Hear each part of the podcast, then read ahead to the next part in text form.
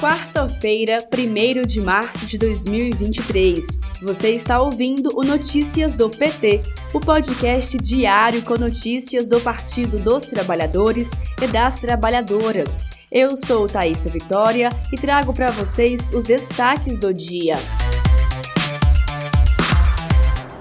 Hoje, o presidente Lula tem encontro com os ministros Alexandre Padilha, da Secretaria de Relações Institucionais, e com Paulo Pimenta, da Secretaria de Comunicação Social. Depois, Lula se reúne com a ministra das Mulheres, Cida Gonçalves, e com a ministra da Cultura, Margarete Menezes. Ainda na agenda de Lula, dois telefonemas um com o presidente da África do Sul e outro com o presidente do México, Andrés Lopes Obrador. Ainda hoje, Lula tem encontro com a Confederação Sindical de Trabalhadores e Trabalhadoras das Américas.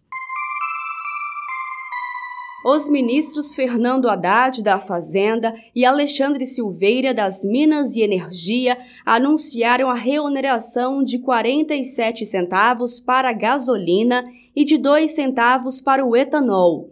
O governo Lula decidiu cobrar imposto menor que o praticado por Bolsonaro antes de adotar medida eleitoreira a cobrança menor de impostos foi possível porque houve articulação entre Petrobras, Ministério da Fazenda e Ministério de Minas e Energia.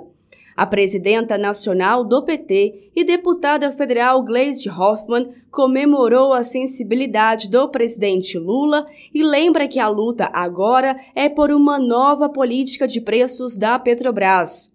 Confira mais informações no site pt.org.br. Estudo mostra que a Petrobras foi a segunda empresa que mais pagou dividendos em 2022 no mundo. O levantamento comprova que a renda das famílias brasileiras vem sendo sugada pela política de preços da estatal, o que deve mudar no governo Lula. A apropriação dos lucros da empresa pelo setor privado começou a partir do golpe de 2016, que instalou a política de dolarização dos preços dos combustíveis no país.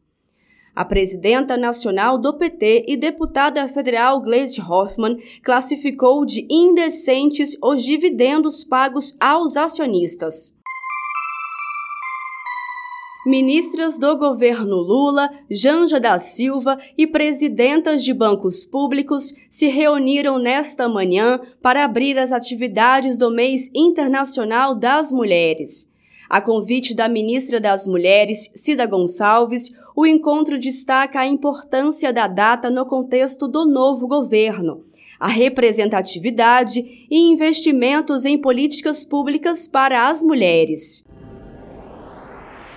Este foi o Notícias do PT. Ele é diário e está disponível na sua plataforma de áudio preferida.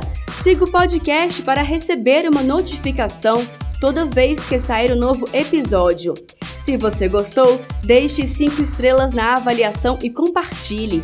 Você encontra mais notícias como estas no portal do PT em pt.org.br.